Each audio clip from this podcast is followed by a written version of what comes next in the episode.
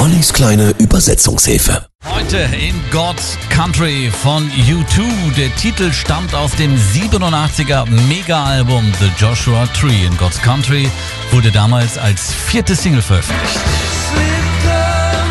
Der Schlaf kommt wie eine Droge. Im Reich Gottes. Traurige Augen, krumme Kruzifixe im Reich Gottes.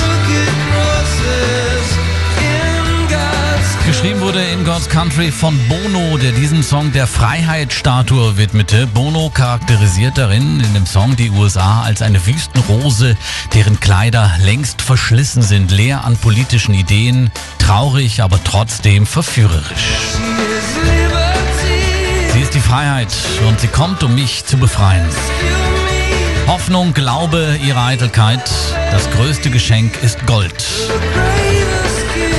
God's Country erreichte, erreichte, erreichte 1987 Platz 44 der amerikanischen Billboard-Charts. Wüstenhimmel, ich träume unter einem Wüstenhimmel, die Flüsse fließen dahin, aber bald schon sind sie vertrocknet. Wir brauchen neue Träume heute Nacht.